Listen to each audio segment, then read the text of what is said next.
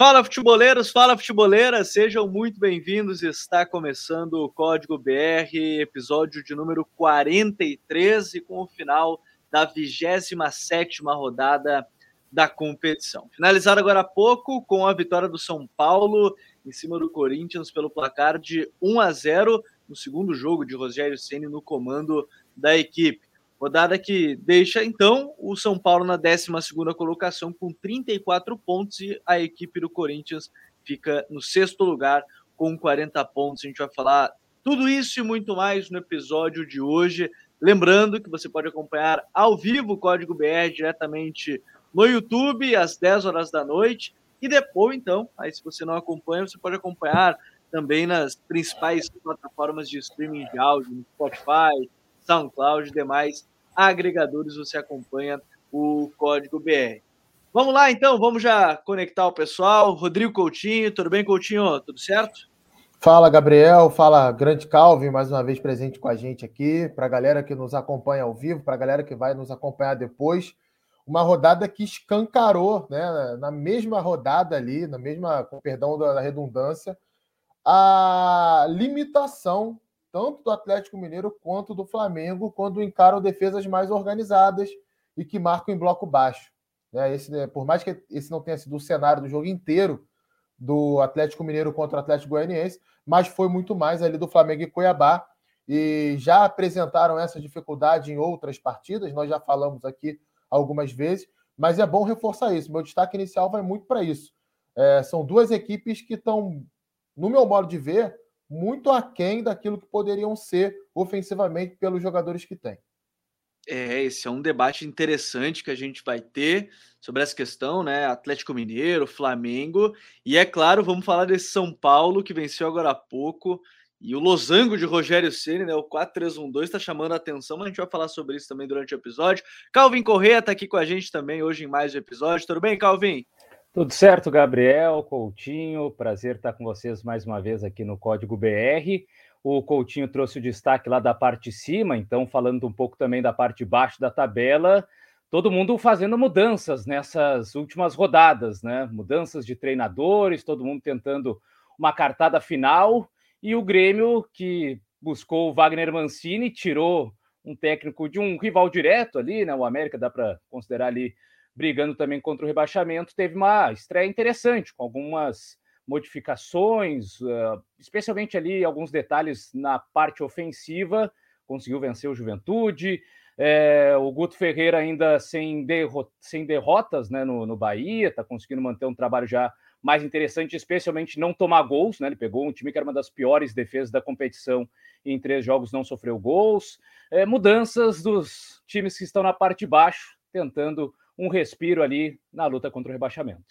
Ah, o dia de hoje, né, na segunda-feira, quando a gente começa o episódio, também foi dia de mudança e troca de dança das cadeiras dos treinadores, né? Pela manhã, Marquinhos Santos comandava o Juventude, pela noite ele já comanda o América Mineiro, né? Foi demitido do Juventude, foi anunciado no Coelho já nessa finalzinho do dia, né? Foi anunciado às seis da tarde e aí a gente vai falar, obviamente, também sobre isso. Uma escolha bem interessante, me pareceu, do América. Vai tentar manter aí o que estava fazendo com o Wagner Mancini.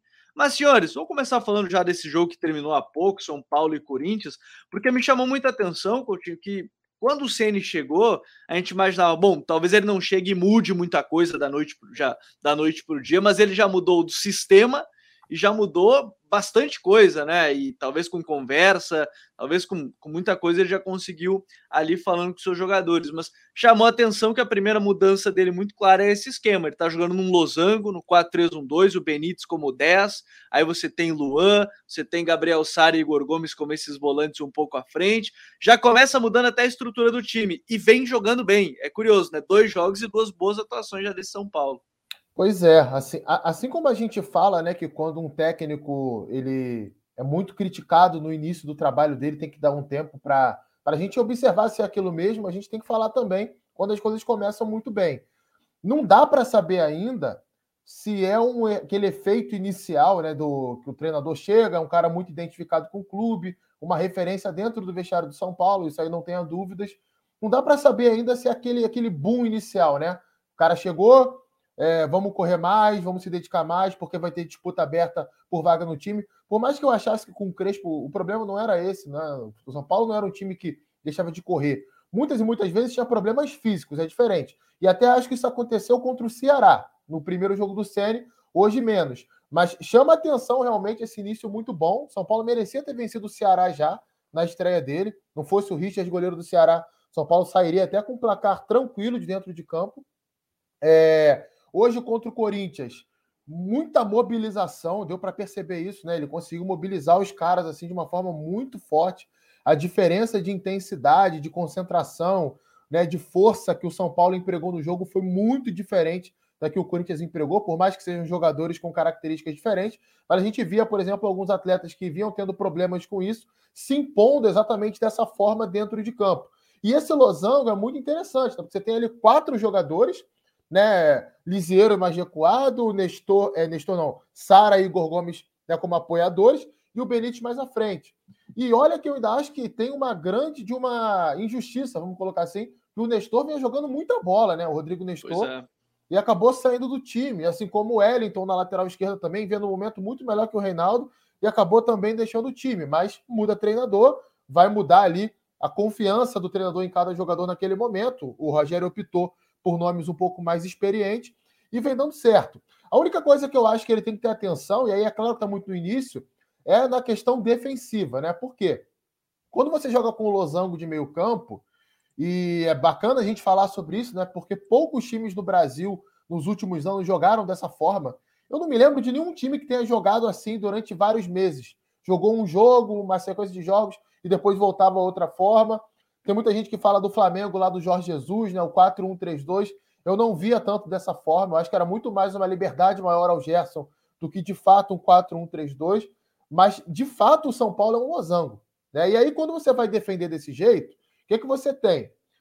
A marcação por zona. Quando a bola está do lado de cá do campo, esse losango de meio campo ele tem que flutuar para o lado da bola. E aí a marcação fica muito comprometida do lado contrário. Olha a diferença.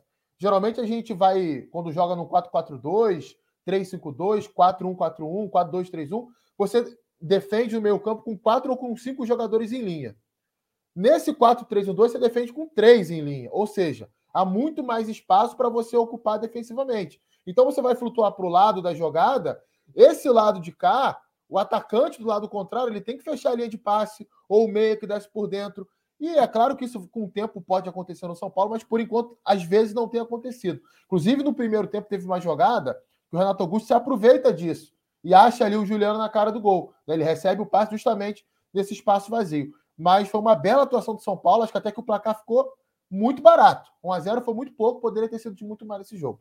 O Giovanni Perucci até comenta, Inter do Cudê não jogava assim, só que na fase defensiva era 4-4-2, né? Era o Edenilson junto com o outro volante e, e, os meias por dentro, de fato, eles abriam. Então, essa era a única diferença. De fato, quando atacava era um 4-1-3-2, né? Como bem é, a gente estava comentando sobre, mas defendendo eram duas linhas de quatro que faziam mais esse, esse Inter. E aí, Calvin, assim, a gente fala de um, de um São Paulo muito bem, muito intenso, um ritmo muito alto, conseguindo marcar a saída de bola do Corinthians. E o Corinthians, em mais um jogo em que, em mais uma partida que pedia-se aquele ritmo a mais, o meio-campo não conseguiu compensar. Né? Um time que aparentemente é, ainda está faltando um pouco entrar nesse ritmo, porque tem, assim, Cantígio não é um jogador dessa característica, Juliano e Renato Augusto não vão fazer isso durante 90 minutos. Então é um time que ainda parece tentar se encontrar, querendo ou não, né? É um time que tem bastante qualidade com a bola no pé, mas falta um pouco mais de uma marcação agressiva, né, no, no sem bola, e ainda mais com esse meio de campo em que o Cantígio agora é o primeiro volante com o Renato Augusto e Juliano, né, então nenhum desses três é um especialista em desarme, em, em marcação, né, o Gabriel, por exemplo, seria pelo menos um volante para fazer um pouco mais dessa cobertura. Só um detalhe até do que o, o, o nosso é, espectador falou ali do, do Inter, do Cudê, é que também a diferença é que é, com a bola, muitas vezes o primeiro volante entrava bastante no meio dos zagueiros, né? Às vezes até mais recuado do que os próprios zagueiros. Isso não está acontecendo tanto com o São Paulo, né? O Lisieiro, por exemplo, hoje não entrou tantas vezes é, uhum. entre os, os, dois zagueiros ali, entre o Arboleda e o Léo. Mas do Corinthians falta realmente essa agressividade sem a bola, essa marcação mais forte. O Silvinho até nos últimos jogos já vem colocando mais fixo ali o Roger Guedes de, de centroavante, digamos assim, né, para dar um pouco mais de mobilidade ao time. Também uma primeira marcação ali, porque o Jô é, tem mais dificuldade para colaborar nesse sentido, mas ainda não encontrou o encaixe ideal. E chamou atenção na reta final, e foi até uma reta final um pouco extensa, ali de 15 minutos, 16 minutos, é, em que o Silvinho saca o Cantígio e mantém Juliano e Renato Augusto como os dois volantes, entre aspas, né? Sim. Adianta ali o, o Gabriel Pereira, enfim, faz uma formação que tudo ou nada, e até era o momento que o São Paulo começou a perder mais chances. Essa ideia de tornar o time ainda mais ofensivo, ela não gerou muito perigo. O Corinthians não criou grandes oportunidades nessa formação e até viu o São Paulo criar mais é, no segundo tempo. E aí na reta final, bola alçada na área de qualquer maneira para ver se o, se o jogo ganhava numa casquinha, enfim.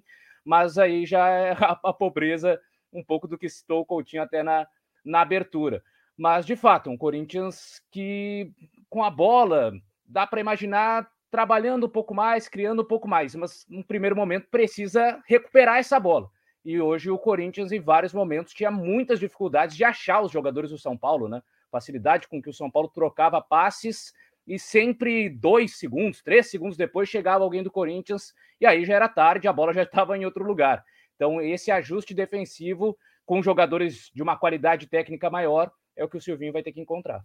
E tem um detalhe ainda, a gente está falando das duas equipes, é que o Rigoni vai voltar em breve, né? Também gera uma dúvida aí se vai ser o meia, se vai brigar com o ataque, se o Luciano vai virar o meia e ele vai jogar mais adiantado. Uma boa dor de cabeça para o Rogério Ceni daqui a algumas semanas, né? Com o retorno do Rigoni, mas enfim, por enquanto, né? Como a gente tem falado. Posso dar um palpite? Manda aí, ô Coutinho. Eu acho que ele vai recuar o Luciano para ser esse meia por trás e o Rigoni vai jogar na frente. Eu vejo Tô achando cara... também, viu? Aproveitar é, eu... o Luciano ali, né? Ele jogou ali um período com, com o Crespo, eu acho, né? Jogou, jogou. É, no finalzinho do Crespo agora, o Luciano tá jogando até mais de meia do que de atacante mesmo. E com o Diniz, né, ano passado, o Luciano era muito articulador daquele time Sim. também. Ele voltava muito para construir jogada.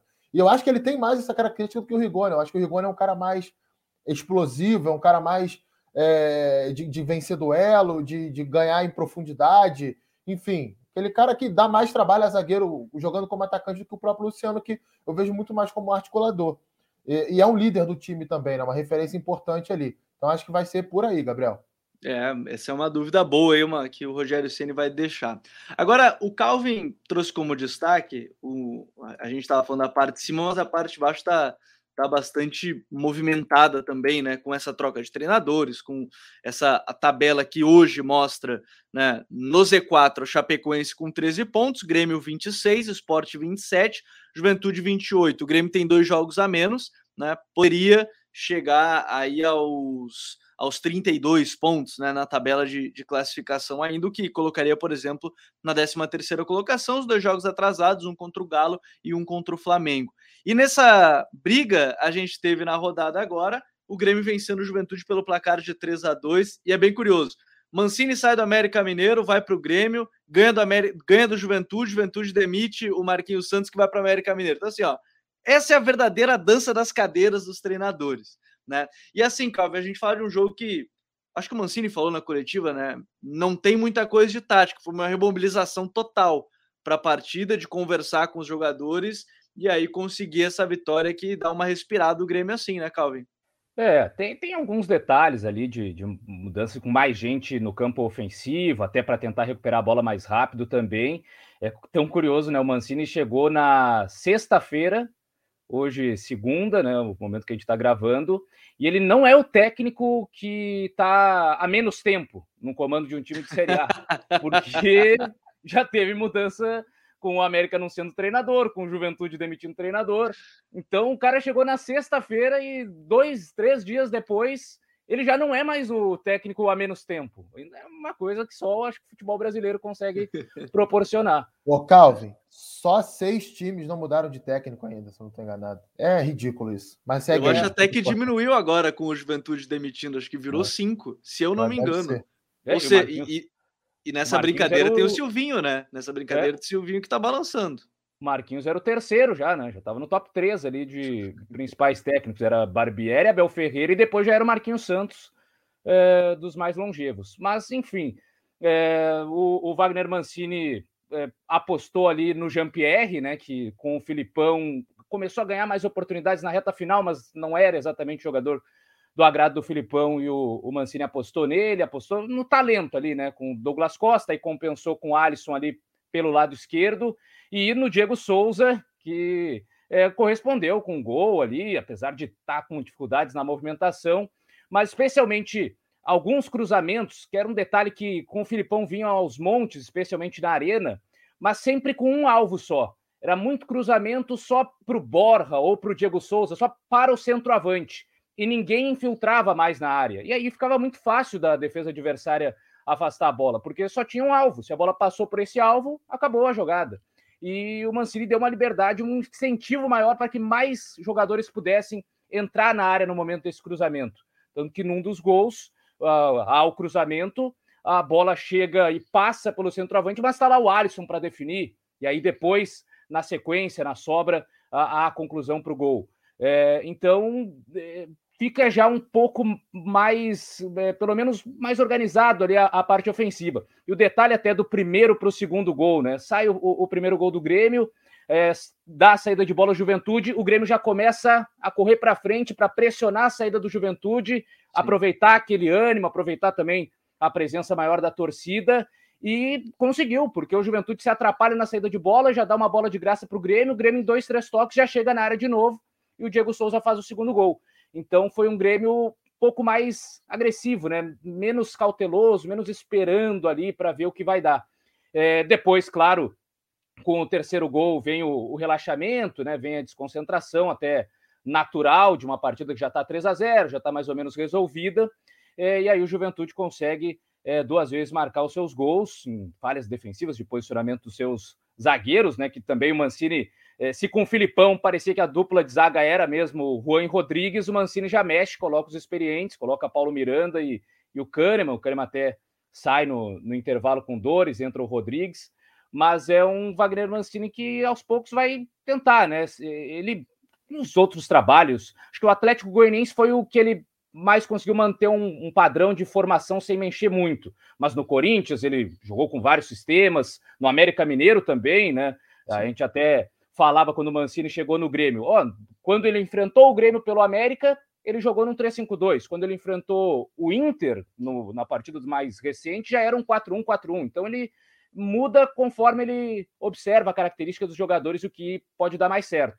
Nesse primeiro Grêmio, um 4-2-3-1, mais básico, da maneira que o time está acostumado a jogar, é, e teve um, uma resposta inicial é, positiva. E diante de um Juventude que já vinha sofrendo muitos gols nos últimos jogos, né? vem passando por, por problemas defensivos.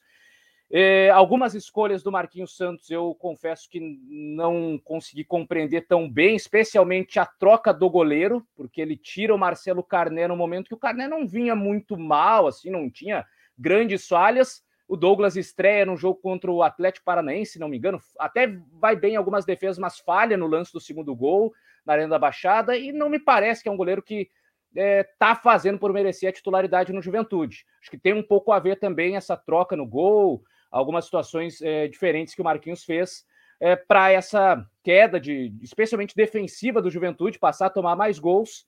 E agora acabou bailando o, o Marquinhos, né? Vamos ver é, tudo indica que o Humberto Louser será o, o, novo técnico do Juventude, um cara que na parte defensiva, pelo menos até organizava relativamente bem ali o esporte, foi uma das melhores defesas da Série B com a Chapecoense, mas Juventude vai precisar se reencontrar nessa reta final, porque os últimos jogos já têm é, caído de produção e é, alguns jogos ele até perdeu ou empatou jogando bem, mas não é o caso. Contra o Flamengo, por exemplo, foi amassado no primeiro tempo, né? não deu certo a formação dos três zagueiros, e contra o Grêmio também um primeiro tempo muito ruim, muito fraco do Juventude. É, e, e, eu acho que esse é o ponto, né? O Juventude entrou na zona agora, né? Zona de rebaixamento, e, e a gente sabe que existem momentos da, da, temporada que quando você entra na zona, você não, consegue sair, tem que se recuperar. Vamos ver como é que vai ser, né? A tendência, bem como o Calvin disse, do Humberto Loser, né? Então, é, é um detalhe, vamos ver, é, é um técnico que tem uma proposta diferente do Marquinhos Santos, também, né? A gente já falou aqui A gente já falou do Humberto Loser porque no início do campeonato treinava esporte, então das, das cadeiras está aí, a gente já falou em algum momento sobre, sobre esses treinadores também aqui ao longo do, do campeonato. Mas é, é, essa curiosidade que fica né, quanto à possível chegada do, do Humberto Loser. Agora, bora para Chapecó, coach. Lá em Chapecó a gente teve um movimentado é, o Chapecoense e, e Fortaleza. O jogo foi movimentado muito também pela questão do VAR, de arbitragem, para as pessoas entenderem, quem não viu o jogo o último lance, eu acho que ele é muito emblemático, porque sai o gol da Chape, né? Aí o, o VAR anula o gol e observa que no lance anterior ao gol tem um pênalti para Fortaleza, Fortaleza faz o 2x1. Então, assim, para entender o que pode acontecer. E eu lembro que esse foi um dos lances emblemáticos do VAR, quando ele começou a ser implementado na Holanda, na final, acho que do campeonato da Supercopa da Holanda, ou, ou da Copa da Holanda, foi exatamente isso. O, o, um dos times fez o gol, Aí o árbitro viu que tinha sido um pênalti antes da jogada do gol, voltou e o outro time foi campeão. Então, assim, pode vir a acontecer, é para tentativa de correção. De maneira geral, é importante para o Fortaleza, né, Coutinho, ganhar e retomar pelo menos aí uma sequência, né? De últimos cinco jogos são três vitórias e duas derrotas, uma sequência minimamente mais é, positiva depois de praticamente ali um mês, um mês e meio de, de, de rendimento muito abaixo, né, Coutinho? Ah, com certeza. Foi um jogo doido, assim, completamente doido, porque é, ele teve várias caras ao longo dos 90 minutos. Para começar, o primeiro tempo foi um massacre do Fortaleza, principalmente os 25 primeiros minutos. É, com 5 minutos estavam a zero já e depois um gol impedido, né? Ainda. Estavam a zero, teve um gol anulado e aí teve bola na trave, teve o Keller fazendo, fazendo defesa. É, teve pênalti que a princípio foi marcado, depois voltou atrás no VAR também ainda no primeiro tempo. E, e o Fortaleza parecia senhor do jogo. A Chapecoense conseguia andar em campo, não conseguia contra-atacar, até que o Marcelo Benevenuto vai me dar uma entregada né, nos pés do Rodriguinho. E olha que coisa doida. O Rodriguinho, que fez o gol, o gol do Chapecoense, jovem atacante de Chapecoense, ele ia ser substituído no momento que ele fez o gol. Ainda no primeiro tempo. O pessoal tem, o pessoal tem ideia do quanto o time estava jogando mal. O Pintado ia mexer ainda no primeiro tempo. E aí ele vai, rouba a bola do Marcelo Benevenuto, faz o gol. Aí o Pintado, não, vou esperar um pouquinho. Ele tirou o garoto no intervalo. Né? Mas o jogo vai para o intervalo a um. E aí é natural que o Fortaleza sentisse, né? Porque, pô, você tem um jogo na sua mão, dominado, controlado, prestes a fazer o segundo, terceiro gol. E aí, de repente, cara, seu zagueiro entrega, você leva o empate. O Fortaleza demorou um tempo para se recuperar, aí voltou a carga ali dos, dos últimos 20 minutos, né? Voltou a, a crescer, voltou a criar, empurrar a Chapecoense para trás já tinha tido algumas oportunidades quando aconteceu essa sequência que você citou no final do jogo e vence merecidamente. Na rodada anterior, o Fortaleza tinha jogado bem também. Então é um bom sinal que o time está voltando a jogar bem, está se recuperando. Vamos ver a sequência aí. Mas é aquilo, né? É, é a questão de você adaptar a expectativa e realidade. Cheguei a escrever sobre isso lá no UOL no mês passado. Quando você é, começa o campeonato, você olha o elenco do Fortaleza, o Voivoda iniciando o trabalho, você nunca vai imaginar que o Fortaleza vai estar no G4 do Campeonato Brasileiro, né, que ele vai pegar uma vaga direta na Libertadores. Acho até que o mais fanático torcedor do Fortaleza não imaginaria que o time fosse sequer para a Libertadores. E aí o time está basicamente garantido na Libertadores pela, pela campanha que tem, né? Acho muito difícil que fique fora, contando aí com pré-Libertadores. É, e está prestes a, a, a, chegar nessa vaga direta. Seria algo, pô, de uma dimensão assim surreal para quem não imaginava antes. Então, é uma questão de adaptar isso e entender que o time vai dar essas oscilações, não vai jogar bem em alguns momentos, porque não tem tanta qualidade para isso. Né? Os jogadores vão oscilar, vai ter momento que vai faltar jogador importante, titular e o reserva não vai ter reposição à altura. Por exemplo, quando não joga o Benevenuto, o Tite ou o Tinga, ninguém tem confiança no Jackson para entrar na defesa. Ele entra e entra mal. Aí o que, que o Voivoda faz? Ele recua o Matheus Jussa para jogar, abre uma vaga no meio campo. E por aí vai. No ataque lá, o Robson e o David vêm oscilando muito. Toda hora joga um jogador diferente. O Elton Paulista, Romarinho, De Pietri, é, Henriques, e nenhum deles convence. Por quê? Porque o nível técnico do elenco não é tão bom. Então é importante que o torcedor do Fortaleza entenda isso. Né? O que o time vem fazendo está muito acima da expectativa, não quer dizer que não, não deva haver cobrança e não deva haver torcida, mas é entender esses momentos de oscilação. O, é, é, é muito interessante quando o Coutinho fala isso, porque de fato vem a oscilação e, e, a tentativa de reforço veio, né, ainda em meio ao campeonato ali com o Ângelo Henriques, um ou outro jogador, mas e, e vai tentando se de alguma forma Agora, quando ele falou do Matheus Jussa, eu me lembrei aqui no Sul, quando a gente falava, quando o Jussa chegou no Inter, a pedido do Cudê, era para ser zagueiro canhoto. O Calma vai lembrar tão bem quanto eu. E ele não jogou, acho que nenhuma partida como zagueiro, jogou uma como lateral, não foi bem. E aí depois foi emprestado, dizendo que não estava pronto para jogar como zagueiro, falaram isso, e agora está jogando como zagueiro no, no Fortaleza, mas é, é bastante curioso como é tudo muito volúvel. Né? E dito isso, o Voivor deve ser já top 5, né? Entre mais longevos do, do campeonato, top 6, ele que chegou no meio da temporada ainda do, do futebol brasileiro, chegou ainda em meio às finais da, a, ao mata-mata da Copa do Nordeste, ainda o, o, a equipe do, do Fortaleza. Agora sim, dando prosseguimento, Calvi, a gente teve ainda um América Mineiro e Bahia com 0 a 0 e você falava do, do Guto Ferreira, né, fazendo a equipe não sofrer gols, mais um jogo, né, solidez, ele até falou nesse jogo, perguntaram muito sobre o Michael Douglas, né, porque que não estava jogando, ele falou que era questão da recomposição do jogador, então já está bem claro, a ideia dele vai ser essa, ele quer primeiro parar de tomar gol, e está conseguindo nesse início, né? É, ele até já tem utilizado uma dobra de laterais ali pela esquerda, né, com o Matheus Bahia e o Juninho Capixaba mais à frente, e o Juninho Capixaba quase fez o, o gol ali, um dos primeiros lances de maior perigo na partida foi uma finalização do Juninho Capixaba com defesa do Matheus Cavicchioli. Então, é o Guto Ferreira ali, com o Raí Nascimento, né, ganhando espaço, jogador que tinha chegado há pouco tempo, fez gol contra o Atlético Paranaense, já ganhou moral com o Guto, é, e assim ele vai montando a equipe. Tem alguns jogadores com maior capacidade de criação, que é o, o Danielzinho, né? O, ele e o Lucas Mugni ali se revezando, às vezes até os dois dando um, maior combate por dentro, junto do Patrick de Luca, que é o primeiro volante, mas é um Bahia que consegue se defender melhor. O América até teve algumas oportunidades, o, o interino, né, o Diogo Giacomini, manteve ali a estrutura inicial é, que o time vinha trabalhando com Wagner Mancini, com o Lucas Cal de primeiro volante, com o Juninho e Alê por dentro, com os pontas,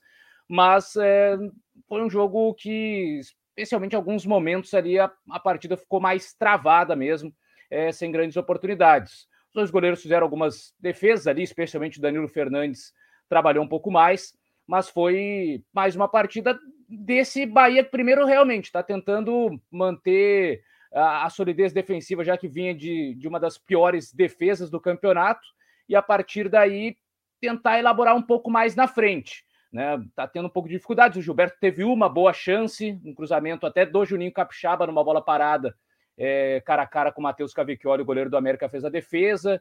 Depois o Rodaliga entrou na reta final, não teve muitas oportunidades de marcar.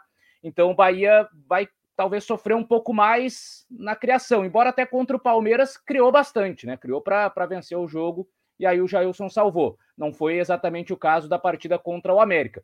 E o América agora é ver, né, como é que o Marquinhos Santos vai dar é, continuidade a esse trabalho, que ele vai tentar colocar, implementar é, nessa equipe do América nesse pouco tempo. E né? sabe, Calvin, vai... me, me, dá a impressão que o América entendeu que não, não vai fugir muito do que vinha fazendo o Wagner Mancini, imagino eu, né? Não tem, tem diferença nas ideias, mas acho que não, tem, não vai ser algo tão discrepante, né? É, eu acho que deve manter mais ou menos essa estrutura. O, o Marquinhos Santos, até no Juventude, fazia muito uma saída com três jogadores.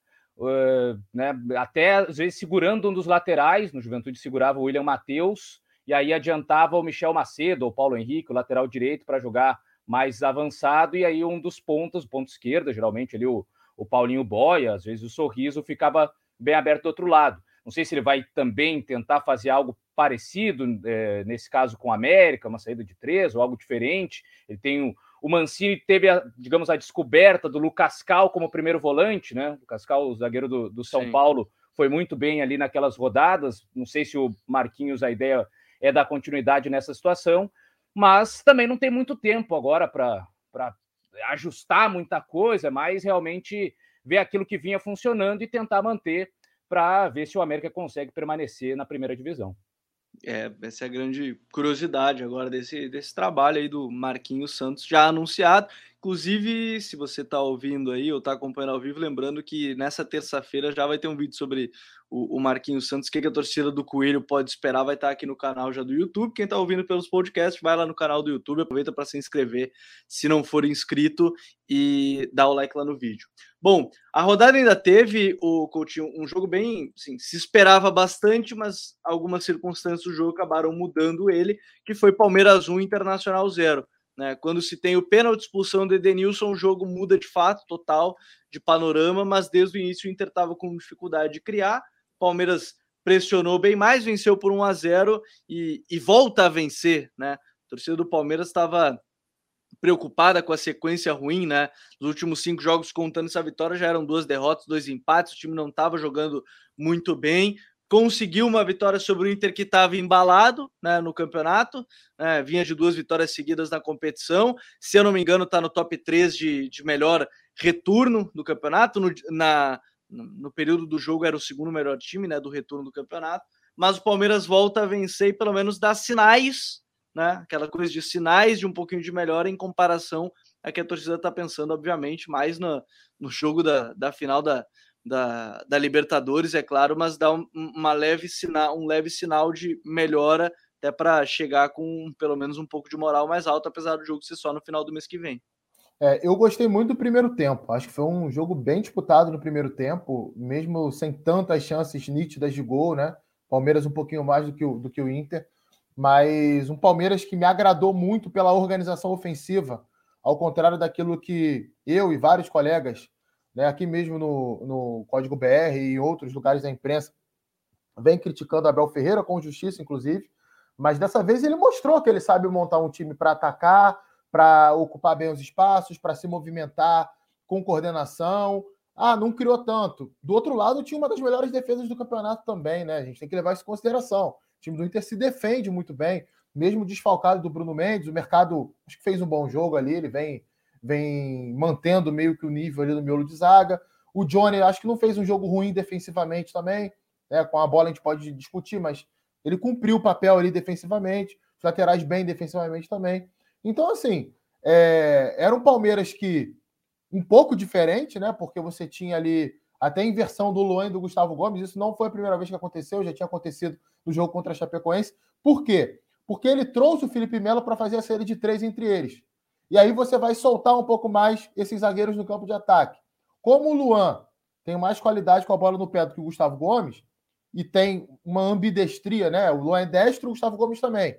Mas a qualidade do Luan com a perna esquerda é muito maior do que a do, do Gustavo Gomes com a perna esquerda. Então, como você vai propor o jogo, a bola tem que circular rápido, é melhor que você coloque um zagueiro que use melhor a perna esquerda do lado esquerdo. Por isso que vários treinadores buscam zagueiros canhotos, equipes que proponham o jogo.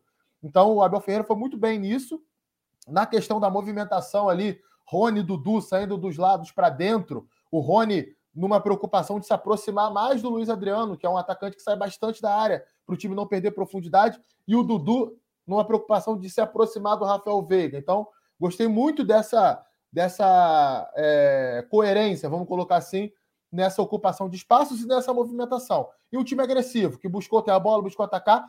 O Palmeiras pode jogar assim, gente. Não quer dizer que o Palmeiras vai se expor defensivamente, não vai vencer o jogo. Venceu o jogo. No segundo tempo, eu acho que aí entrou um pouquinho é, de mudanças erradas do Abel. Acho que ele tirou muito cedo do Dudu, Veiga. Claro que tem a questão é, física, a gente não sabe exatamente se era uma coisa é, já planejada previamente, mas o time perdeu força, perdeu confiança, recuou e quase que leva o empate no final. Né? O Inter buscou o empate no final, provando que não fez um jogo ruim, não.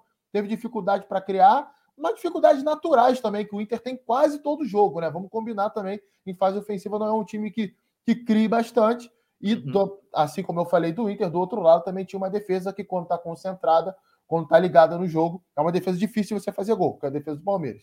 Então, acho que foi um jogo bem disputado. É claro que a expulsão ela determina muito, né?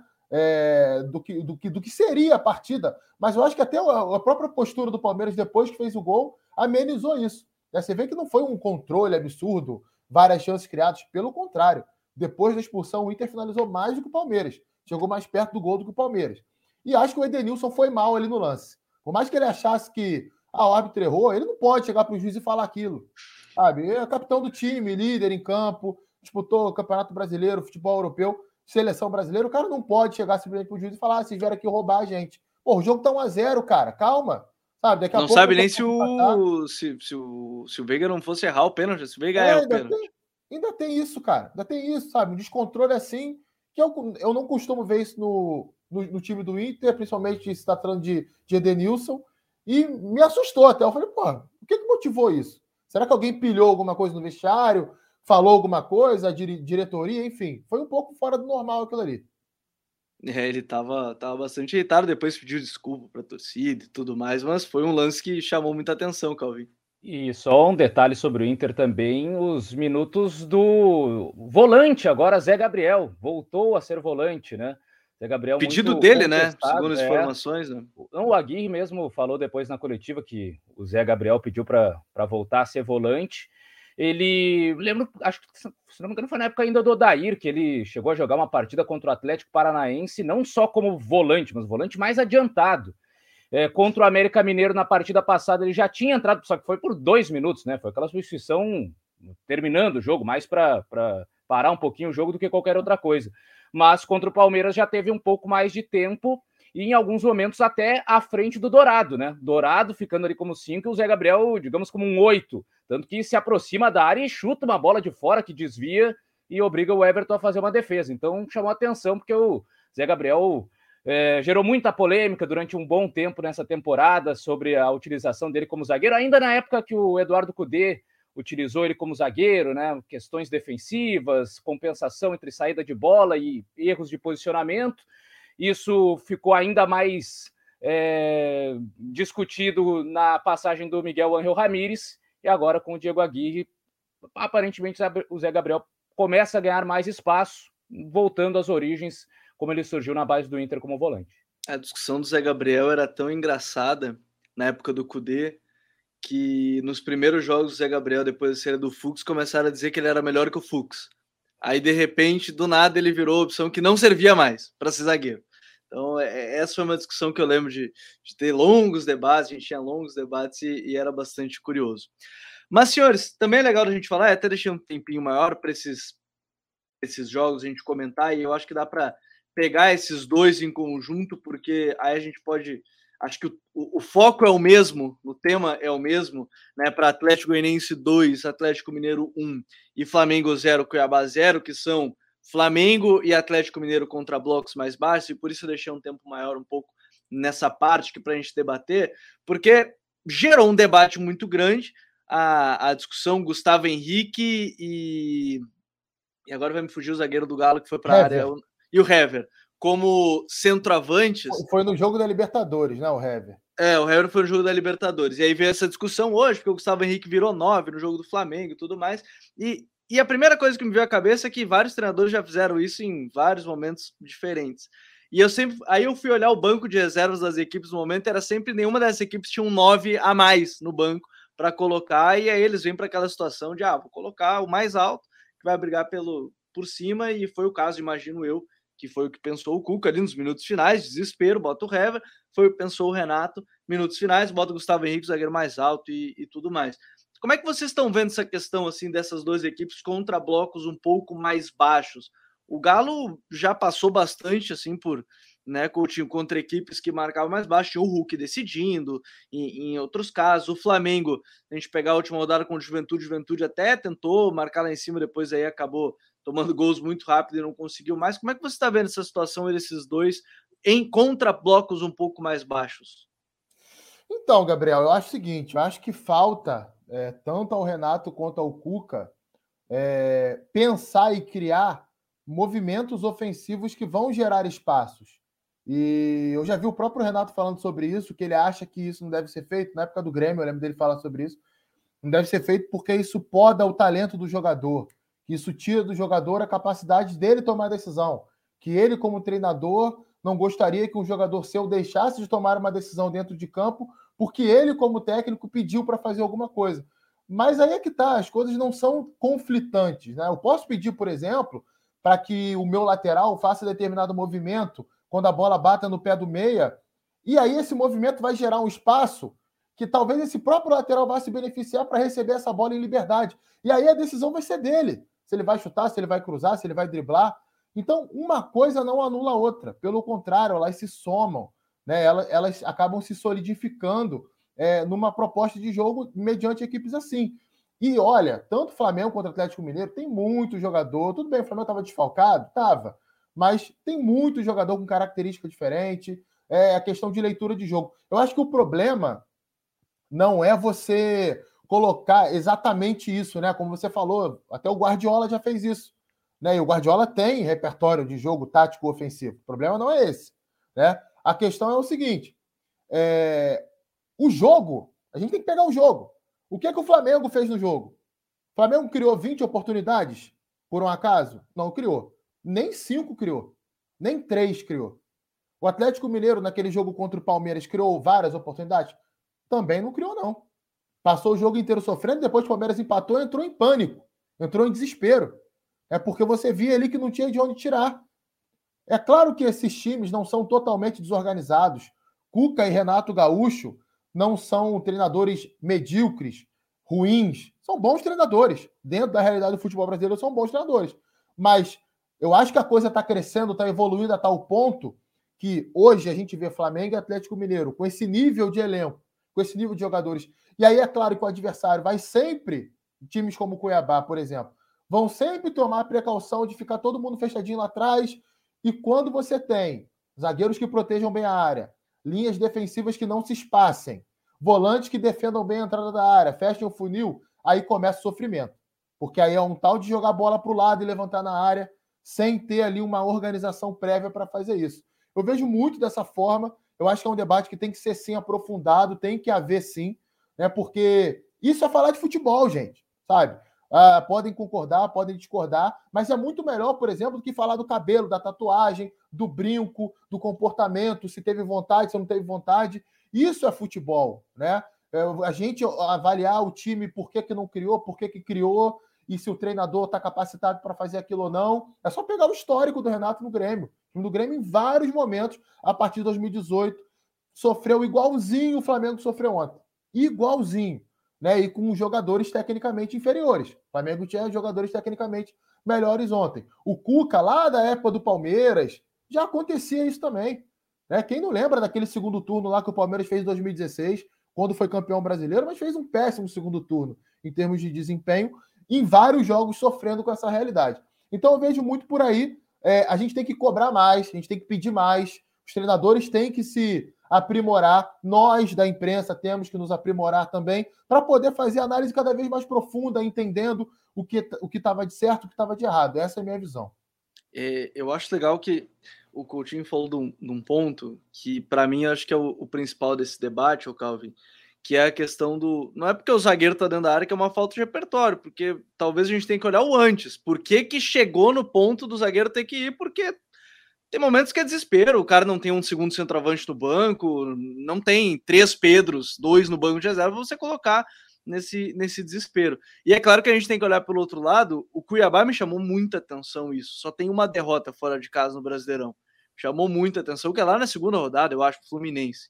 E, e, de maneira geral, não sei como é que você está vendo essa questão, porque de fato são, são problemas, né? O Renato até falou que ah, eles não vieram para jogar futebol, o que eu acabo discordando, porque eles vieram para pontuar, eles conseguiram pontuar no Maracanã, era o ponto do o Cuiabá queria isso, conseguiu. Né, o, objetivo, objetivo do Cuiabá não conseguiu contra-atacar, ok, mas conseguiu se proteger. Como é que você vê essa questão dessas duas equipes nesse sentido? Porque é, tá afunilando o campeonato e a briga parece que vai se resumir de fato entre as duas até o final do campeonato, Calvin. Pois é, Gabriel. O que chama atenção mais, eu acho que é, é porque é, em outros casos que os zagueiros foram para dentro na área uh, da, na reta final, eles já estavam em campo. Não foi algo assim. É, o treinador olhou para o banco de reservas, ele tinha mais uma substituição a fazer. Ele pegou um zagueiro reserva, ou seja, um zagueiro que em tese é de pior qualidade do que aqueles que já estão em campo um zagueiro reserva, e aí colocou ele diretamente dentro da área, né? Porque às vezes acontece, já tá, já tá, ah, esgotou o número de substituições. O caso do Piquet que eu falei, acho que era o que é. sempre acontecia, né? Porque já estava dentro de campo e ia para dentro da área. Não, não tinha mais substituição a fazer, é, era das três substituições ainda, né? Então tinha um, um número limitado de trocas, Sim. não podia colocar tanta gente. Agora são cinco trocas e ainda uma dessas trocas é pegar um zagueiro reserva e botar lá dentro da área. Então acho que isso chama mais atenção ainda. Mas, de fato, é, foi o, porquê que chegou a, a, esse ponto, né? E como o Cuiabá conseguiu é, anular muito do, do jogo do Flamengo, é, e aí tornou o Flamengo bastante previsível a botar a bola para o lado e tentar levantar na área. Em alguns momentos, até a gente viu o Flamengo tentando reproduzir um tipo de ataque sem os mesmos jogadores. Por exemplo, acho que em dois momentos da primeira etapa, o Gabigol faz aquele movimento que ele sai da área para buscar uma posição mais ali pela meia direita e faz uma inversão para o lado esquerdo para dentro da área, que geralmente chega no Bruno Henrique, que salta mais alto que o É a jogadinha, a jogadinha manjada, né? A jogadinha é. manjada do Flamengo. Só que aí a jogada é para o Michael. Aí não faz sentido, né? Jogar para o Bruno Henrique com aquela impulsão e mais a estatura que tem o Bruno Henrique, ok. Agora para o Michael vai ficar mais difícil. Então, isso é consagrar os zagueiros, né? O Paulão, o Alain, enfim, fica muito mais fácil o trabalho da defesa. Ainda assim, o Cuiabá se defendeu bem, conseguiu proteger bem, é, especialmente a, a faixa central do campo, deixou os lados ali. O problema era quando o Michael pegava ali, driblava um, dois, mas tinha uma cobertura, e aí faltou realmente um pouco mais é, de repertório, de alargar o campo, de colocar mais jogadores, então, na última linha é, do, do, do, Cuiabá, né? Porque muitas vezes o Flamengo vinha construindo desde trás com muita gente ali, e aí lá na frente tinha só um centroavante. E no caso, quando era o Gabriel, nem era um jogador referência, né? Depois ele até tira o Gabriel e coloca o, o Vitor Gabriel com mais estatura, um jogador com mais características é, desse camisa 9. É, e na questão do Atlético também, quando enfrentou o Palmeiras, né? Botou o, o Hever lá naqueles minutos finais mais na base do, do desespero. Então, algumas eh, dificuldades realmente que as equipes vão encontrar. A questão é tentar é, ver de outras maneiras, né? Porque nem sempre só levantar na área vai ser uma solução. Daqui a pouco, é, alguma jogada de uma finalização de fora da área, já que a área está muito congestionada, ou de alguém que possa entrar na área é, com uma capacidade maior de, de condução e drible e a partir daí, do momento que está na área, a jogada fica muito mais perigosa para o adversário, né? Porque qualquer contato ali na área já pode gerar um, um certo perigo. Então, tem outras maneiras também de não apelar apenas para levantar na área para um grandalhão lá, porque aí realmente, e ainda mais do jeito que estava o Cuiabá, tirando tudo que era cruzamento, a tendência era que realmente também não funcionasse essa ideia. E, e só para fechar ainda desse tema, a gente tem que falar um pouquinho mais até do Atlético Goianiense, que é, a gente tem um detalhe que saiu perdendo ainda, né, Coutinho? Saiu perdendo e conseguiu virar o jogo. Então, esse é um detalhe muito importante. O time se manteve contra, teoricamente, se a gente está falando das defesas fechadas, ia ter que se abrir um pouco mais contra o Galo e mesmo assim conseguiu fazer a virada, né? É, até porque conseguiu o gol também, né, num momento ali de muita displicência do Tietchan na saída de bola, né? Aliás, a gente tem que. A gente falou muito de Flamengo Atlético também, mas tem que, tem que exaltar o Atlético Goianiense, que Fez um jogo muito competitivo, principalmente depois da entrada do Marlon Freitas, cara. Jogou muita bola. Pô, ele tava né, muito tempo sem jogar também, né? E voltou bem, né? Três meses, se não estou enganado. Ou perto disso, um pouquinho menos, um pouquinho ah. mais. E foi muito bem em campo, participando do primeiro gol, deu assistência, participou do segundo gol, né? Deu a pré-assistência ali pro, pro Janderson cruzar. É, e o Cuiabá também se fechou muito bem, né? A verdade seja dita. Ah, não contra-atacou? Acontece que não pode acontecer ao Palmeiras, o Inter, o Grêmio, o Atlético Mineiro jogarem contra o Flamengo fechado e não contra-atacar. Agora, o Cuiabá, cara, a diferença é muito grande. É, o empate com o Flamengo para o Cuiabá no Maracanã é, é uma vitória. É, para o campeonato que o Cuiabá faz, está ótimo. Então, fez o jogo que poderia fazer, amarrou o jogo, é, se fechou muito bem. O Alan Pereu fez uma grande partida, né? Bloqueando finalização que geraria gol. É, o Walter muito seguro também, Paulão seguro, os laterais. Então é bom que a gente elogie também. E a, a, o jogo do Galo chamou muita atenção por isso, né? Realmente, como você falou, foi uma virada, mas muito em cima de um erro do Tietchan. O Tietchan erra um passe, cara, assim, simples de dar na, numa saída de bola. Logo depois que o Atlético Mineiro tinha feito o 1x0. Então o, o Dragão vai lá empata, e aí o jogo fica aquele troca de transição de um lado para o outro, e o, e o, o Galo acaba sucumbindo no fim. É, e aí vem a virada do, do Atlético Goianiense 2 a 1 e esse Flamengo e Cuiabá que ficou no 0 a 0 mas de novo, me chamou muita atenção que o Cuiabá só perdeu uma fora de casa, né? E isso vai fazendo a campanha boa da equipe também na competição, né? Porque hoje o Cuiabá é o nono colocado com 35 pontos, o Atlético Goianiense 11 com 34. Rodada que ainda tem para a gente fechar com os três jogos ainda que faltam da rodada do Campeonato Brasileiro. O Fluminense vencendo o Atlético é, Paranaense, Calvin, num jogo. Olha, esse é um jogo assim pouco movimentado. Vá lá, eu não, não quero usar um outro termo, porque você tem o primeiro tempo, tem o gol do, do Fluminense, mas assim a gente pegar o segundo tempo, é um segundo tempo que não tem praticamente nada. Se eu não me engano, tem três finalizações ou duas finalizações no segundo tempo inteiro. Então, o Atlético precisava ganhar, né, para dar uma, uma moral também, né, nesse sentido. O, o, Alberto Valentim só ganhou uma partida até agora no seu retorno, que foi contra o Atlético Goianiense, inclusive. É, já começou, já chegou criticado e aí já vem essa sequência ruim, já aumenta a pressão. Mas o segundo tempo muito fraco para quem queria sair, queria ganhar, estava atrás do placar, e um segundo tempo que só teve duas, três finalizações, Calvin.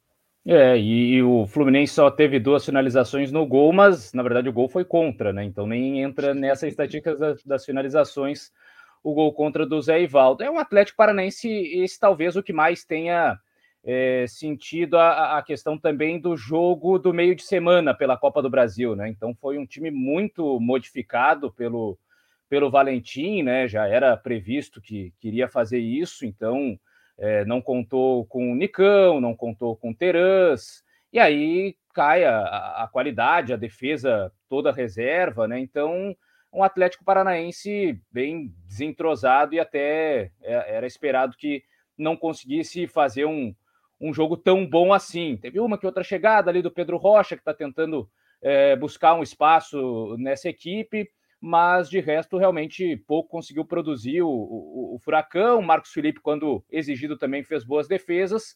E o Fluminense aproveitou, né? Aproveitou que o adversário não estava focado é, nessa partida e fez o seu gol ali, se fechou bem depois. É, não criou tantas oportunidades, mas fez um jogo defensivo é, seguro. Até vi mais cedo o, o Coutinho colocar ali no, no, no, Twitter dele, né, sobre o André, que realmente vem fazendo um, um, ótimo campeonato, um segundo turno muito bom ali, encaixando como é, primeiro volante, e é uma, uma situação que o Fluminense tem conseguido encontrar bons jogadores dessa posição, né? Lembro que na temporada passada é, o Fluminense teve, aí não da base, mas teve o Dodi como um dos principais destaques do primeiro turno. Uhum. Ele sai no meio do campeonato e aí o Martinelli entra e vai até melhor do que o Dodi naquela função. Depois o Martinelli é é adiantado, começa a jogar mais na segunda função no meio de campo, e agora o André tem jogado muito bem ali como primeiro volante, e aí, mais uma vez, assim, chama a atenção que o Fluminense tem jogadores é, com capacidade nas suas categorias de base,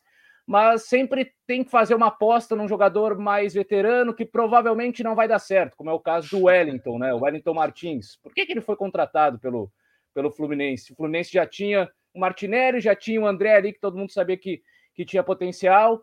É, mas enfim, foi, foi bem demais é, diante do Atlético e tem ido bem é, no, no, campeonato como um todo. E um Fluminense que, com o Marcão, vai conseguindo aproveitar, vez que outro ali, um adversário menos concentrado para conseguir é, pontos importantes nessa briga aí, né? De, de Libertadores, pré-Libertadores, pelo menos, já que a, as vagas são bastante extensas no campeonato. É, 90, uma grande parte, nove vagas é a tendência, né? Para para a Libertadores da América de novo. Se confirmarem as nove vagas na Libertadores, apenas o 16 colocado. É, não vou dizer que não vai ter o que comemorar, porque o 16 é o primeiro time fora da zona, então ele vai ter alguma coisa a comemorar, mas não vai ter nenhuma vaga que ele vai, vai se, se classificar. Antes da gente fechar com o Ceará e Bragantino, jogo bastante movimentado, o Coutinho, lá na, lá na, na Ilha do Retiro, o esporte ficou no 0 a 0 com o Santos. Confronto entre dois ataques que não vivem seu melhor momento só podia dar nisso, né? Só podia dar num jogo bem, bem parado.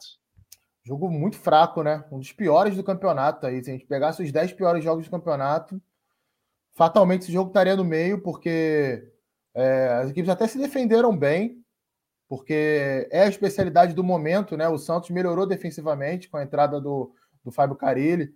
Ele, eu vejo muita gente citando que o Santos joga com três zagueiros. Eu discordo disso. Pô. Eu vejo muito Santos com um sistema híbrido, né? Você tem ali o Wagner Leonardo como um lateral na hora de defender, lateral esquerdo, e quando o time vai atacar, o Wagner fica E aí o Lucas Braga tem mais liberdade pela esquerda. O Marcos Guilherme, que quando o time está defendendo é o lateral direito, ele vira um ala pela direita, o Marinho sai da direita para o centro. Eu vejo muito dessa forma ali, vi essa variação em todos os jogos recentes do Santos, e o time, apesar disso, apesar de ocupar os espaços do campo de ataque, você vê ali uma organização de, de, de, de, de posicionamento, mas o time não tem interação, cara, não tem movimento, não, não, não tem uma movimentação coordenada, parece que não, não tem tanta aptidão para jogar com a bola, não está tão preparado para fazer isso. Até foi um pouquinho melhor que o esporte no primeiro tempo, mas na segunda etapa o esporte foi superior, foi um time mais agressivo. Chegou até bem perto de fazer 1 a 0 O Jandrei fez duas boas defesas na reta final do jogo. Mais uma vez, gostei do jogo do Gustavo, né? Que vem se destacando aí é, no time do esporte. Sim. Paulinho Mocelli entrou bem também na reta final. É, é aquilo, né, cara? Assim, eu acho que o Santos vai brigar contra o rebaixamento até o final. Eu não, eu não vejo nos jogos na Vila Belmiro, agora com presença de torcida, vai ter essa mobilização que teve contra o Grêmio. Mas até mesmo no jogo contra o Grêmio foi um Santos que foi melhor, mas que não, não foi um time produtivo. Você não via ali várias chances sendo criadas de gol. Sofre muito para fazer isso. Contra adversários mais organizados, vai acabar penando para conseguir se impor dessa forma, mesmo com a presença da torcida. E, e, e, fora de casa isso cai, né, cara? Você não tem essa, essa, essa empolgação, esse, esse, esse, esse, esse empurro que a torcida acaba dando dentro da Vila Belmiro. E o esporte é aquilo, reagiu muito tarde no campeonato. Até falei sobre isso aqui duas semanas atrás. Melhorou, é um time mais competitivo, que pode tirar pontos até de equipes melhores, como foi como contra o Corinthians semana passada. Mas você reagir na 25 rodada, sabe, é muito tarde. A gente está na 27 agora. É, é, difícil imaginar que o esporte vai ter uma campanha que vai o livrar do rebaixamento, com todo respeito e com todo o reconhecimento né, que o Gustavo Florentino tem aí, merece. Acho que é um cara que tem que ter mais ou menos ali o mesmo é, destino que o Coritiba fez com o Gustavo Morinigo ano passado. É, detectou que estava rebaixado, que não tinha mais o que fazer, deu continuidade ao Gustavo Morinigo e hoje é líder da Série B. Pode voltar para a Série A aí é, a qualquer momento. Então, tem que, tem que ser feito isso, até porque o esporte é um clube gigante, clube grande, tem que se reorganizar financeiramente, porque eu acho que esse ano não dá mais para se livrar da, do, do descenso para a Série B, não.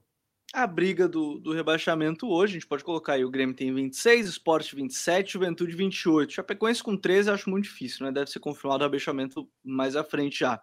Bahia 16 28, Santos 29, Ceará 31, América Mineiro 32, São Paulo Atlético Goianiense 34, assim como Atlético Paranaense, mas eu coloco ali o corte no América Mineiro, 32 pontos. Vai ser uma briga para lá de, de interessante nessa, nessa reta final. Gabriel, e a gente. Fe...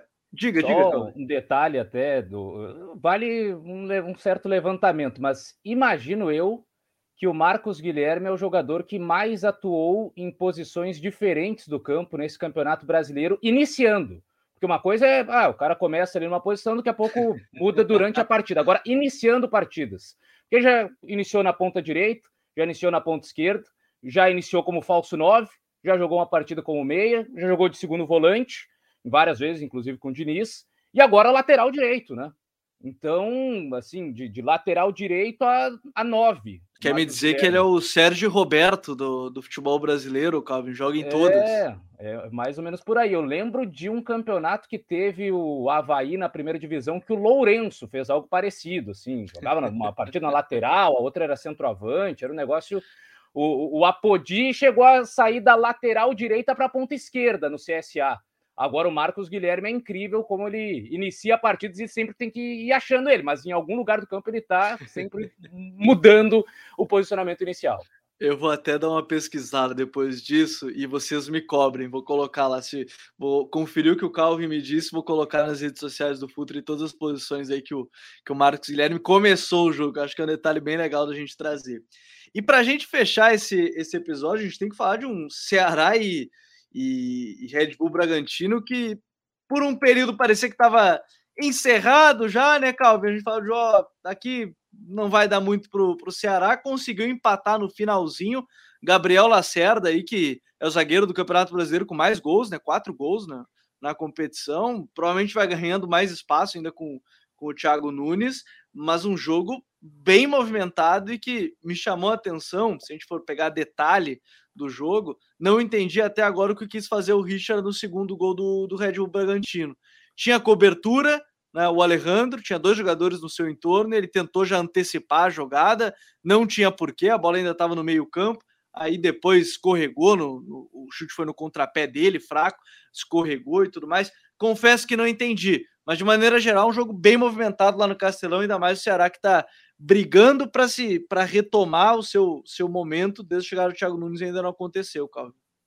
É, foi um jogo bastante animado, né? Essa partida entre Ceará e Bragantino, num primeiro tempo em que o Bragantino é, foi melhor ali nos minutos iniciais, conseguiu abrir o placar com o, o Elinho numa bela jogada, né? O Elinho traz da direita para dentro, o, o Hurtado faz bem o pivô, dá só aquela, aquele toque na bola, já vendo que o Elinho vai chegar, e a batida perfeita no ângulo, golaço do, do Elinho. É, o Ceará começa a pressionar, a criar algumas chances, é, mas no segundo tempo que de fato o time melhora, né, com algumas substituições, especialmente a entrada do Lima. E aí me chama atenção um pouco, porque o Lima, antes da chegada do Thiago Nunes com o Guto Ferreira, ele vinha sendo um dos principais jogadores do Ceará, um dos jogadores mais regulares, pelo menos, até criando jogadas, fazendo alguns gols, mas também colaborando um pouco na parte defensiva. E, de repente, uma das primeiras ações do Thiago Nunes é tirar o Lima da equipe por muito tempo e até colocar alguns jogadores improvisados na posição, como o, Kelvin, né, lateral esquerdo de origem, é, jogando mais adiantado. E não conseguia entender muito bem essa, essa ideia. É, no caso do jogo contra o Bragantino, ele coloca o Mendonça né, de, de início, não vai bem. E aí o, o, público é, com mais presença lá no Castelão, começa a pedir o Lima, o Lima começa já a aquecer ainda ali no, no final do primeiro tempo, entra na segunda etapa e realmente é, faz a diferença, começa a criar muitas jogadas.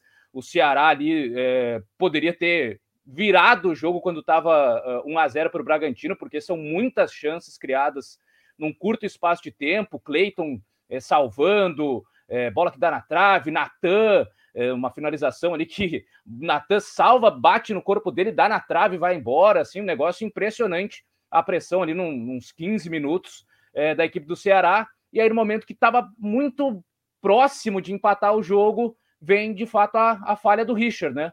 É um, um, lançamento que, em tese, tem algum controle, porque são dois zagueiros é, que estão ali vigiando o atacante do Bragantino. E o Richard acaba saindo do gol de maneira afobada é, escorrega e aí o, o Alejandro consegue ver a saída do Richard, finaliza e o Richard ainda dá o azar de escorregar, né? E o gramado do Castelão, todo mundo vê ali que é, tem problemas. Cada cobrança de escanteio no Castelão é um jogador reclamando que sai um pedaço é, dele, né? Não, tem. O, o, próprio gol do Elinho, que é um golaço, é, é, estranho a, a, maneira que a bola, depois que passa no Richard, ela quica ainda no gramado, voa um negocinho de areia e pega um efeito que aqui não, não fez a diferença porque ela já tinha passado do goleiro. Mas é impressionante a irregularidade do, do gramado do Castelão. Mas esse segundo gol tinha tudo para acabar com o jogo, né? Porque pô, o Ceará tá martelando, buscando o gol de empate, toma um gol ali de bobeira, o segundo gol, aí parecia que realmente tinha tudo acabado. E aí, com 44, o Ceará vai buscar ali com o, Gabriel Santos a, a, jogada que desvia no Fabrício Bruno, engana o Cleiton, e minutos depois uma outra jogada em que o Fabrício, o Fabrício Bruno é envolvido, e, e aí até um desvio maior, né? No caso, aquela do, do Gabriel, ele eh, poderia ter feito algo melhor para tirar o, o, pé da bola, mas na finalização do, do Gabriel Lacerda aí não, né? E pega no Fabrício Bruno e, e tira o Cleiton completamente. Mas de um Ceará que não desistiu, né? Acho que esse é o principal ponto Jogou muito bem ali no, no início da segunda etapa, depois que toma o gol, ele não sente tanto a, a questão, não se abala, segue tentando buscar o empate e consegue na reta final com o Gabriel Lacerda, o zagueiro artilheiro, e dessa vez até nem foi um gol de, de zagueiro que está lá na área buscando o cabeceio, né? Porque a bola é rebotada, vem para a entrada da área e aí ele finaliza Sim. e conta com o desvio para empatar o jogo. Deixa eu trazer um detalhe legal. O Rei hey Joe, ele comentou aqui, que era só questão de tempo disso atrapalhar um goleiro. Ele falou que faz muito tempo o pessoal escorrega aqui no gramado do Castelão. E aí depois ele trouxe um detalhe bem legal, que ele falou que tava, hoje ele tomou a segunda dose da vacina e quem estava na fila era o Richard. E a gente viu uma matéria agora há pouco dos jogadores se vacinando, né? Então fica aí a curiosidade. Que bom aí, ó, mais um que tá Tomara que tenha sido já a segunda dose também para aí o, o, o Rei Joe falando que a dele é a segunda dose. Então, aí bacana a, a, curiosidade, mas de fato, um gramado assim vai atrapalhar o espetáculo. A gente está falando isso desde que começou o campeonato também, porque eu acho que foi na primeira rodada, já que teve jogo do Fortaleza, que o jogador foi cobrar um escanteio e levantou meio maço de, de grama. Enfim, quando tudo começar, são pequenos detalhes que fazem a diferença para o produto ser um pouquinho melhor. Né? O Leonardo Rodrigues lembra do Marinho perdendo pênalti no Castelão também, ele arrancou um Pedro, maço. O Pedro, Pedro também. É, e então, teve assim... aquela cena no Fortaleza e Ceará da Copa do Brasil, do Felipe Alves lá tirando um tufo desse tamanho de grama, uma placa de grama é, para o goleiro do, do Ceará. Sim, queriam punir ele ainda, né? Queriam dar punição para ele, ele tirando lá o, um tufo de, de grama. É, enfim, são pequenos detalhes que poderiam melhorar, inclusive, o, o nível do, do Campeonato Brasileiro. Poderia ser um ponto, tentar padronizar esses, esses gramados. Não é culpa do Ceará, não é culpa do Fortaleza, né? O Castelão é, é um estádio aí é, estadual, né? Então, assim, poderia ser melhor trabalhado nesse sentido a essa situação. Mas, senhores, chegamos ao fim aí, falamos, conseguimos falar de todos os jogos da rodada, trazer aquele debate que o pessoal trouxe né, ao longo da semana, sobre, ao longo do dia de hoje, na verdade, né, das defesas mais fechadas. Falamos de São Paulo do Rogério, falamos de toda a rodada do campeonato. Quem chegou agora né, no podcast, eu vou deixar já aqui no, na descrição do vídeo a minutagem para acompanhar o seu time específico. Vou deixar a minutagem aí para você acompanhar de maneira específica, mas deixa eu agradecer a todos que estiveram aqui com a gente presentes. Coutinho, até semana que vem, tá chegando a reta final do campeonato, hein? 27 rodada, tá afunilando a coisa. Pois é, Gabriel, até semana que vem, um abraço para você. Reta final de Campeonato Brasileiro, né? E muita coisa para se definir ainda. Tem muita coisa, não tem nada definido assim. Talvez só o rebaixamento da Chapecoense seja assim uma coisa fácil de da gente entender e a disputa do título entre Flamengo e Atlético Mineiro, muito mais para Atlético, o Flamengo não conseguiu reduzir a vantagem nessa rodada. Mas todo o resto tem indicativos, né? O esporte é um, é um grande candidato ao rebaixamento, o Grêmio vai ter que lutar, é, o Fortaleza, o Atlético Paranaense, o Palmeiras, todo mundo ali brigando por uma vaga direta é, na Libertadores ano que vem, mas tem muita coisa para a gente debater até o final do Campeonato Brasileiro. Valeu, valeu, Rodrigo Coutinho. Calvin, você é da casa já, seja sempre bem-vindo. Muito obrigado mais uma vez por estar aqui com a gente. Valeu, um abraço, Gabriel, Coutinho, a todo mundo que nos acompanhou e nessa disputa também da parte de baixo. Agora, algumas pessoas tentando provar os seus valores ou, enfim, desafiar os seus antigos clubes, já que foram tantas trocas de técnicos, né? É o Mancini que agora vai tentar fazer com que o Grêmio suba e de repente vai ver o América é, tendo mais dificuldades. O Marquinhos Santos, agora no América, vai tentar provar que o Juventude errou em demitir ele. Enfim, vai ter disputas até o Guto Ferreira né, no, no, no Bahia, tentando até ultrapassar o Ceará e estar tá mais próximo é, na pontuação. Então, vai ser bastante interessante observar tudo isso. E em meio a isso, rodadas espalhadas do Campeonato Brasileiro que precisam ser recuperadas. Né? Agora, nesse meio de semana, tem aí jogos espalhados no, no meio de semana, jogo de quinta-feira, por exemplo, de rodadas atrasadas também para a gente ver é, dessa recuperação do campeonato. Agora, só para fechar, o Calvin falou dessa, dessa questão da dança das cadeiras, e eu lembrei de um post do próprio Brasileirão, que era técnicos que dirigiram mais clubes no Brasileirão na era dos pontos corridos, isso 2003, 2021. O Cuca, o Dorival e o Wagner Mancini são os líderes, 14. 14 clubes eles dirigiram nesse período. Então, assim, a gente está falando de, de algo. Eu não consigo trazer isso com um tom elogioso. Adilson Batista, 13 clubes. Geninho, 11. Oswaldo de Oliveira, 11. Assim, são o quê? 15 anos de Campeonato Brasileiro nos pontos corridos, 2013, 2021. Aí são 17, 18 anos de, de pontos corridos. Um, um técnico treinou 14 times. Sim, é, é difícil, é estranho. Ah a curiosidade, talvez, desse campeonato é que o Marquinhos Santos muito provavelmente vai é, treinar durante as 38 rodadas do campeonato, né? Ele até ficou fora de algumas ali e tal, por, por é, questões de, de Covid e tal, mas ele era o técnico efetivo ali, né, do, do, do Juventude. É, então, ele não perde nenhuma rodada, né? Ele foi tão rápido a troca ali que ele vai seguir ativo no campeonato. É verdade, saiu no bid, já vai estar no próximo jogo. Bom, senhores, muito obrigado a todos que nos acompanharam. Mais um Código BR, muito obrigado a todos. Quem chegou agora de novo, vai estar aqui na descrição do vídeo a minutagem, os outros vídeos do canal, se você quiser acompanhar, e claro, nosso site, futre.com.br. Um grande abraço a todos e até a próxima. Tchau.